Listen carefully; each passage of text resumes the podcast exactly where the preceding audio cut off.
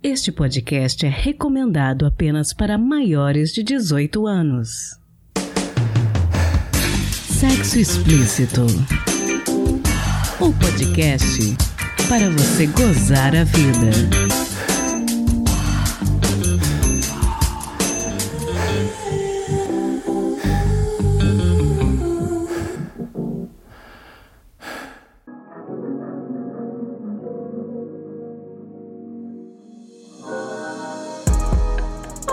Namoradinhos, tudo bem com vocês? Aqui quem fala é Priscila Armani e esse é o Sexo Explícito, podcast que entende que sexualidade e saúde estão intimamente ligados e precisam coexistir. Estamos em outubro e sintonizados com a importante campanha do Outubro Rosa, decidi conversar com a mastologista Rosemar Rahal, membro da diretoria da Sociedade Brasileira de Mastologia, sobre a prevenção ao câncer de mama e o autoexame. Vocês sabiam que o autoexame não é isoladamente a melhor forma de diagnóstico? Importante todos nós nos informarmos de maneira adequada sobre um assunto tão sério. O câncer de mama é o tipo de câncer mais frequente na mulher brasileira. Então, Fiquem ligados que o episódio de hoje traz importantes dicas sobre esse assunto. E antes de irmos para a entrevista, gostaria de pedir que você considere apoiar financeiramente o sexo explícito e possibilitar que nós possamos continuar com o podcast. Por apenas 10 reais por mês, você pode nos ajudar a retomar definitivamente os contos eróticos e ainda trazer mais conteúdos e novidades para você. Vai lá em apoia.se barra sexo explícito podcast e nos dê essa força. Obrigada! E aquele aviso de sempre: se possível, não ouça este episódio pelo aplicativo musical Verdinho. Se você insistir em ouvir pelo Spotify, é sua obrigação moral ir no aplicativo e me dar uma nota alta. Lá eu sofro com as notas baixas. E se você for o nosso ouvinte pelo YouTube, agradeço imensamente se puder se inscrever no nosso canal Sexo Explícito Podcast e deixar o seu like. Beleza? Então, bora pro episódio.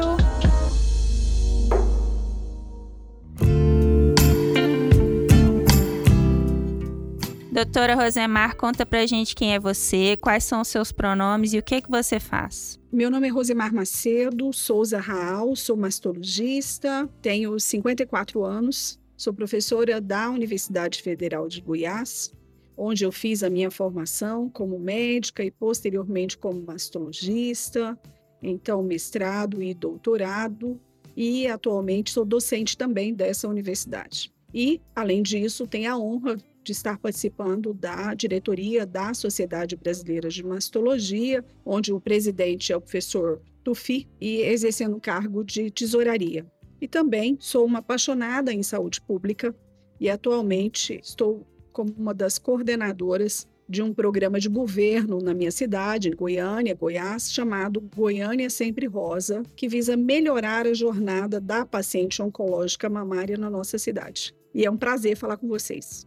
Sensacional. Prazer é nosso. Doutora, nós estamos em outubro e muito se fala sobre câncer de mama e sobre prevenção a ele. Um dos procedimentos do qual eu sempre ouvi falar como parte dessa prevenção foi o autoexame. Então, foi com surpresa que eu li no portal da Sociedade Brasileira de Mastologia uma notícia que dizia que o autoexame não era mais indicado como forma de prevenir o câncer. Você pode explicar para a gente, para os ouvintes, o porquê? Na verdade, é a preocupação que nós temos é do autoexame ser visto como uma estratégia única e que soluciona todos os problemas. Essa é a nossa preocupação. O autoexame, por vezes, ele é confundido com a mamografia, com o exame clínica, e são coisas diferentes. O autoexame é aquela a paciente olhando a sua mama, tocando as suas mamas é uma coisa. A paciente sendo examinada por um profissional médico é uma outra situação que nós chamamos de exame clínico. E por fim, a paciente realizando mamografia, a única forma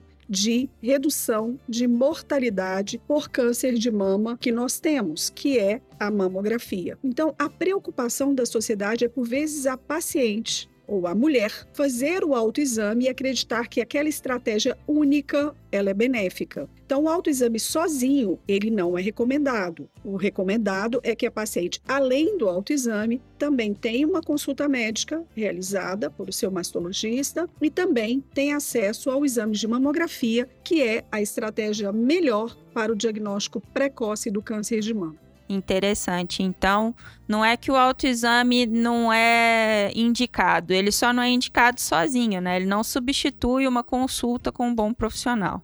Exatamente. Existe, por vezes, uma confusão entre autoexame e entre exame clínico. É, a gente tem que pensar que estamos num país que ainda, infelizmente, detectamos tumores numa fase avançada. Então, você pedir para que a mulher fique, observe a sua mama, fique atenta à sua mama, é uma estratégia que a sociedade, é, com certeza, ainda tem porque os tumores, por vezes, ainda são diagnosticados com 4, 5 centímetros no nosso país, e se essa paciente conseguir perceber essa lesão com 1 ou 2 centímetros, fazendo o autoexame, com certeza isso é benéfico. Mas a preocupação da sociedade é que essa mulher não fique somente no autoexame, né? que ela não confie somente no autoexame, porque o que nós queremos se infelizmente tivermos que detectar um câncer de mama, é que ele seja detectado ainda sem ser perceptível a palpação. Ou seja, essa mulher toca a mama, não percebe nada, olha, não percebe nada, e aí a mamografia vai ser os nossos olhos dentro da mama, porque ela vai conseguir enxergar aquilo que a nossa mão não consegue tocar. Bacana. Quais podem ser as melhores formas de se prevenir o câncer de mama? Nós temos alguns fatores que a gente pode, com certeza, ajudar para que o câncer não se desenvolva. Um extremamente importante é o controle do peso. A obesidade é um fator de risco importante para o câncer de mama. E nós sabemos que a população brasileira está, ano após ano, infelizmente, tendo um índice cada vez maior de obesidade. Então, evitar a obesidade é um fator extremamente importante. Um outro fator é que a gente possa estimular a população a sair do sedentarismo e fazer mais atividade física. O exercício físico tem um impacto com redução no desenvolvimento do câncer de mama em torno até de 20%. Então, a atividade física é extremamente importante. Tomar cuidado também com a alta ingestão de, de álcool. O, álcool. o etilismo, a ingestão excessiva do álcool também é um fator que pode aumentar a frequência para o câncer de mama. E a alimentação, né? A alimentação é adequada, a alimentação saudável é um fator de proteção. Então, quando cuidamos da nossa saúde como um todo, mantendo o peso, evitando o álcool, nos alimentando bem, fazendo atividade física, além de nós reduzirmos o risco de uma série de doenças, como por exemplo as doenças cardiovasculares, nós também uh, reduzimos o risco para o desenvolvimento do câncer de mama que é uma doença que, infelizmente, tem aumentado a sua frequência e ainda a mortalidade em boa parte do Brasil. Bom, vamos pressupor que a gente identifique a olho nu algum nódulo nas nossas mamas, assim. A partir de quando a gente pode considerar que esses nódulos são preocupantes? Na vasta maioria das vezes, os nódulos que nós percebemos são lesões benignas. Graças a Deus, são lesões benignas. Entretanto, tem como saber isso tocando, palpando nas nossas casas. Nós precisamos de conversar com o nosso mastologista, de buscarmos o mastologista para que nós tenhamos as nossas mamas examinadas e esse profissional vai conseguir, através da sua formação, da sua expertise, definir qual lesão dessa é preocupante e precisa ser investigada, com um exame de imagem ou com uma biópsia. Então, na vasta maioria, são lesões benignas, mas é realmente só o profissional que vai poder, ao te examinar, definir se é algo que nos chame a atenção ou se é uma lesão benigna. E qual que seria a recomendação de período de tempo de se consultar com a ou com o mastologista? De quanto em quanto tempo? A consulta com uma mastologista ou com um mastologista ela, na verdade, pode acontecer em qualquer faixa etária, a paciente percebendo algo que nos chama a atenção em qualquer faixa etária, mas a faixa etária que mais nos preocupa a partir dos 40 anos, porque o câncer de mama tem uma frequência maior a partir dos 40 anos de idade. Se é uma paciente que está indo para um exame de rotina, sem nenhuma lesão, que tem seus exames normais, ela vai voltar provavelmente anualmente. Em algumas situações onde nós precisamos avaliar alguma lesão com um pouco mais, uh, com um tempo um pouco mais curto, por vezes essa paciente vem a cada seis meses. Então, para as mulheres que nos preocupam mais ou para a faixa etária que nós temos que ficar um pouquinho mais de olho, seria a partir dos 40 anos anualmente. Então, caso não haja nada que indique ou que preocupe, ou talvez alguma recomendação baseada né, em histórico familiar, a partir dos 40 anos, que é o ideal você procurar um profissional. Excelente a sua colocação com relação à história familiar, porque essas são as mulheres que a gente, quando temos um histórico familiar, em algumas situações a gente realmente precisa um pouquinho mais cedo. Por exemplo, aquelas mulheres que têm na sua família mulheres que tiveram câncer de mama abaixo dos 50 anos de idade ou que tiveram câncer de mama e ovário, essa é uma mulher que realmente precisa procurar um mastologista um pouco mais cedo. Então, quando eu tenho histórico familiar de câncer de mama, que é esse histórico na minha família é de uma mulher que teve câncer de mama abaixo dos 50, ou homem com câncer de mama, ou câncer de ovário, nós realmente precisamos, por vezes, antecipar essa idade. E, normalmente, a gente acaba antecipando em uma década. Então, se a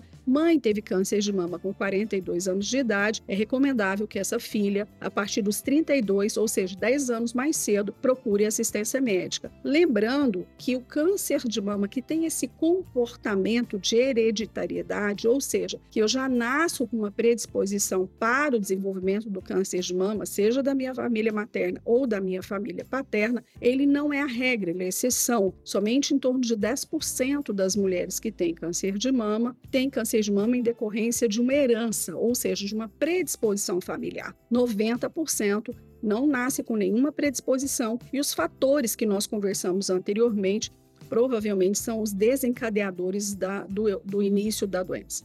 Interessante. Bom, hoje em dia, quais os tratamentos que a gente tem disponíveis para tratar o câncer de mama? Nós temos que lembrar que o câncer de mama não é uma doença única, é um grupo de doença e para cada doença eu vou ter uma estratégia terapêutica diferente.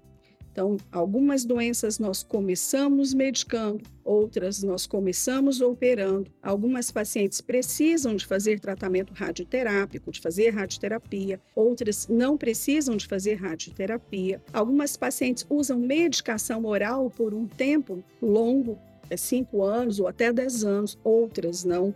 Então, é importante, é importante que a população compreenda que o tratamento ele não é único, ele é diferenciado para cada situação, para cada tipo de câncer que eu vivencio. Mas é com certeza uma doença que teve um incremento importantíssimo em termos de novas estratégias terapêuticas nos últimos anos. E hoje nós conseguimos, de uma forma robusta, principalmente quando diagnosticamos precocemente, ofertar muito para essa mulher e propiciar a cura em muitas delas. Né? Então, nós temos várias estratégias terapêuticas e é possível, é factível em decorrência principalmente do diagnóstico precoce daquelas pacientes em que eu consigo diagnosticar mais precocemente e em decorrência também de uma possibilidade terapêutica muito ampla das várias estratégias terapêuticas que nós temos, nós conseguimos propiciar a curabilidade do câncer de mama em várias situações. Quanto mais cedo se descobrir, melhor, né, para o tratamento sempre. O tratamento será menos agressivo, menos mutilante, ou seja, a quantidade de tecido mamário que eu vou ter que retirar dessa mama é menor, se a lesão é diagnosticada numa fase inicial, e as medicações que eu terei que usar são medicações com uma capacidade de agressividade do ponto de vista de efeito colateral também é, é, muito mais tranquila, ou seja, menos efeito colateral, porque as drogas são drogas de uma, um, um uso mais fácil quando comparado com as doenças em estadio avançado, que por vezes eu preciso de lançar mão de drogas que têm uma quantidade de efeito colateral robusto, como náuseas, mal-estar, anemia, queda de cabelo, né? E tantos outros efeitos colaterais que, infelizmente, o tratamento por vezes é necessário, mas infelizmente ele traz essa uma robustez de efeito colateral. Bom, falando um pouquinho de câncer de mama no Brasil, você acha que a taxa de mortalidade dos casos diminuiu? Está estável? Como que tá? O único estado brasileiro que conseguiu reduzir mortalidade por câncer de mama, tanto no, na zona urbana como na zona rural, é São Paulo. Todos os outros estados nós, nós temos uma, considerando zona urbana ou zona rural, por vezes uma estabilização e por vezes ainda um aumento. Eu, nós, na Sociedade Brasileira de Mastologia, não tem dúvida que está muito linkado ainda ao diagnóstico tardio. Para que você tenha uma ideia, percentual de mulheres brasileiras que faz mamografia ainda é um percentual muito baixo. Na última década, em torno somente de 20, 24% da população brasileira fez mamografia, segundo os dados é, nacionais disponibilizados para nós. Isso é muito baixo diante do que é preconizado pela Organização Mundial de Saúde, que eu tenho que pelo menos 70% da população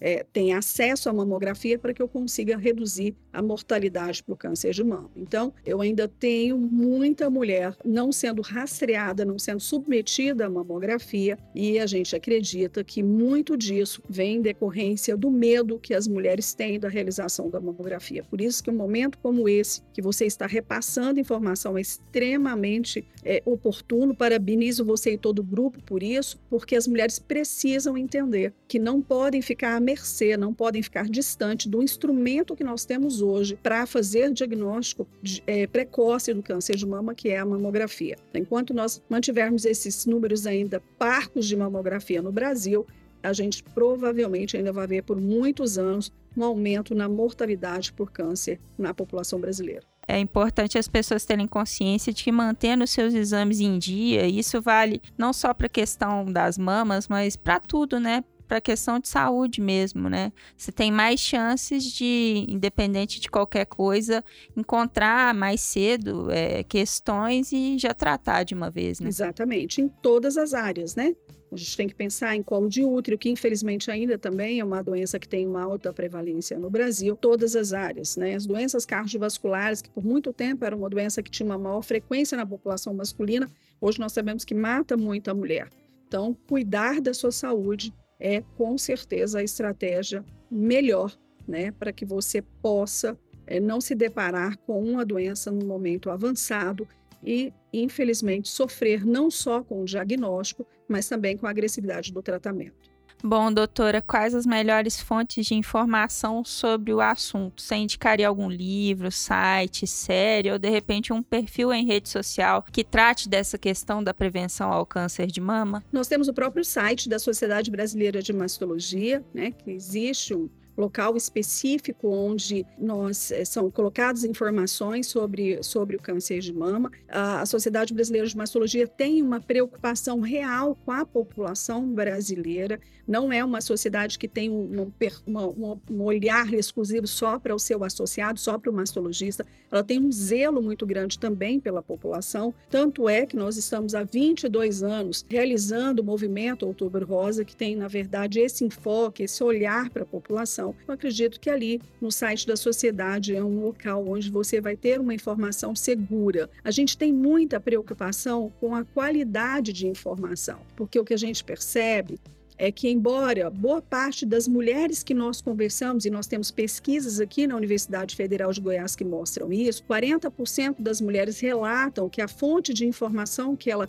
recebe sobre câncer de mama é através das mídias, mas nós temos preocupação com relação a qual informação está sendo repassada. Nós nos preocupamos se por vezes a gente a informação possa estar vindo de uma forma distorcida e assim essa mulher em vez de entrar para os programas de rastreamento, que elas têm, na verdade, uma preocupação em realizar a sua mamografia, uma consulta com o mastologista, a informação talvez de uma forma inadequada possa fazer o um movimento contrário, fazer com que essa mulher se distancie desse momento. Então, acredito que o site da sociedade é realmente é, um local seguro, onde ela vai ter informações que são é, cuidadosamente ali colocadas por profissionais extremamente renomados, extremamente respeitados e que estudam e se dedicam é, na, no tratamento, na prevenção do câncer de mama e, portanto, com certeza é, irão ali inserir informações que são corretas e que podem ajudar a população do nosso país.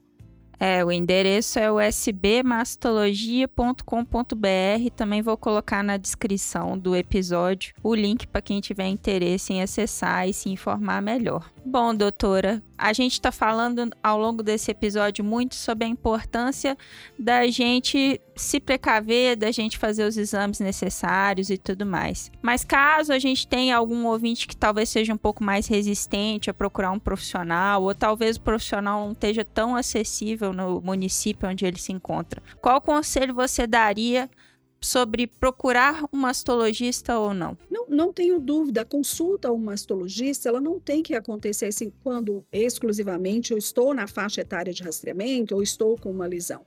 Se eu não me sentir confortável do ponto de vista de informação que eu recebo, eh, com certeza o mastologista é um profissional que conseguirá repassar a informação e retirar a sua dúvida. Eu não tenho dúvida, eu não tenho nem um pingo de dúvida disso.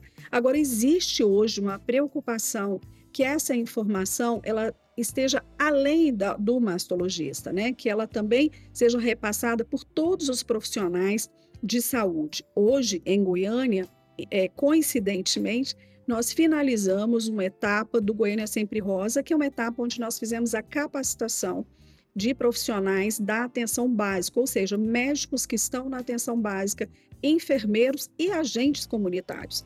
Né, pessoas que vão até a casa da população e ali orientam essa população sobre vários aspectos, inclusive câncer de mama. Então, eu acredito que essa informação ela tem que ser mais ampla, ela não pode ficar só em um consultório, ela tem que estar realmente à disposição da população através de outras fontes e outros profissionais de saúde. Nós sabemos que no Brasil, 70 a 80% da população depende do Sistema Único de Saúde.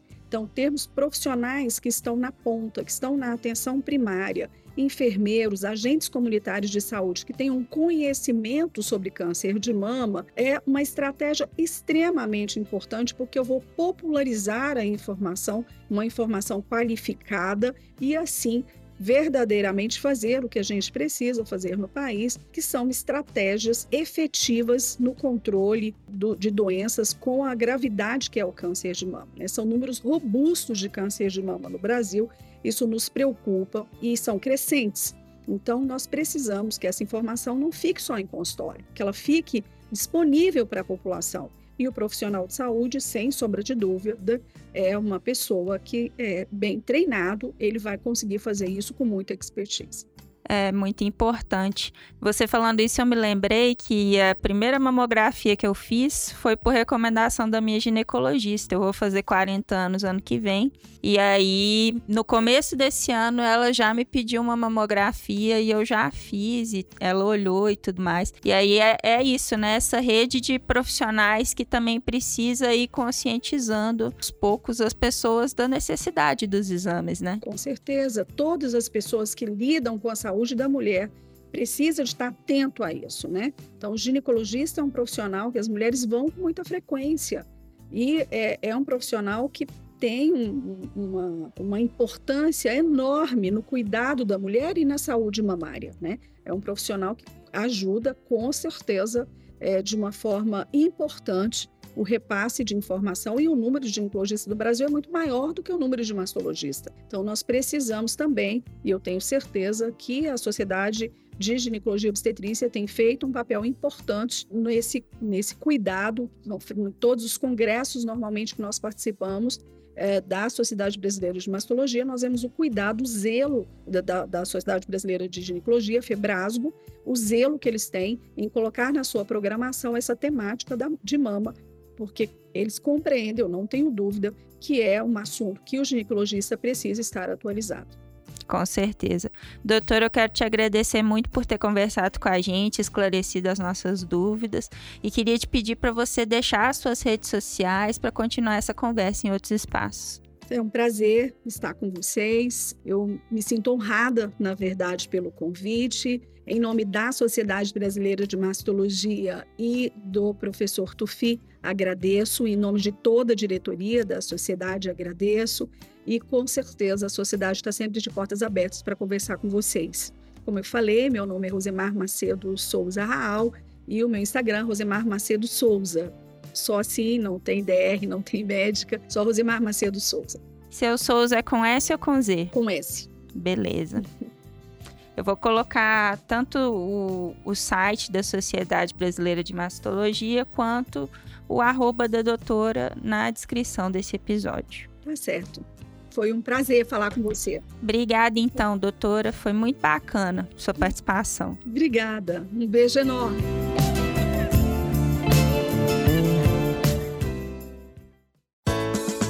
Se toca.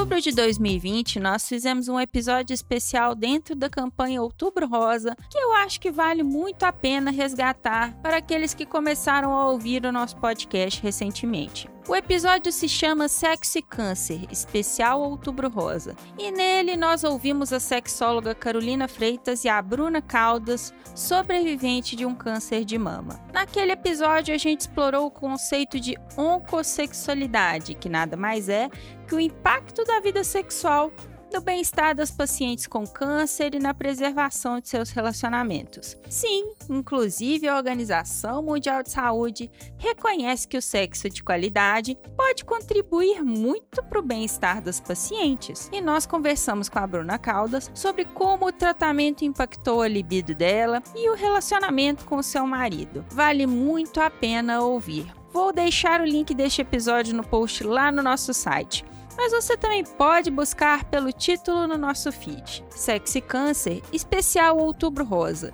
Saiu em 19 de outubro de 2020 e pode ser ouvido em sexoexplicitopodcast.com.br em todos os agregadores de podcast e no nosso YouTube, arroba Sexo Explícito Podcast.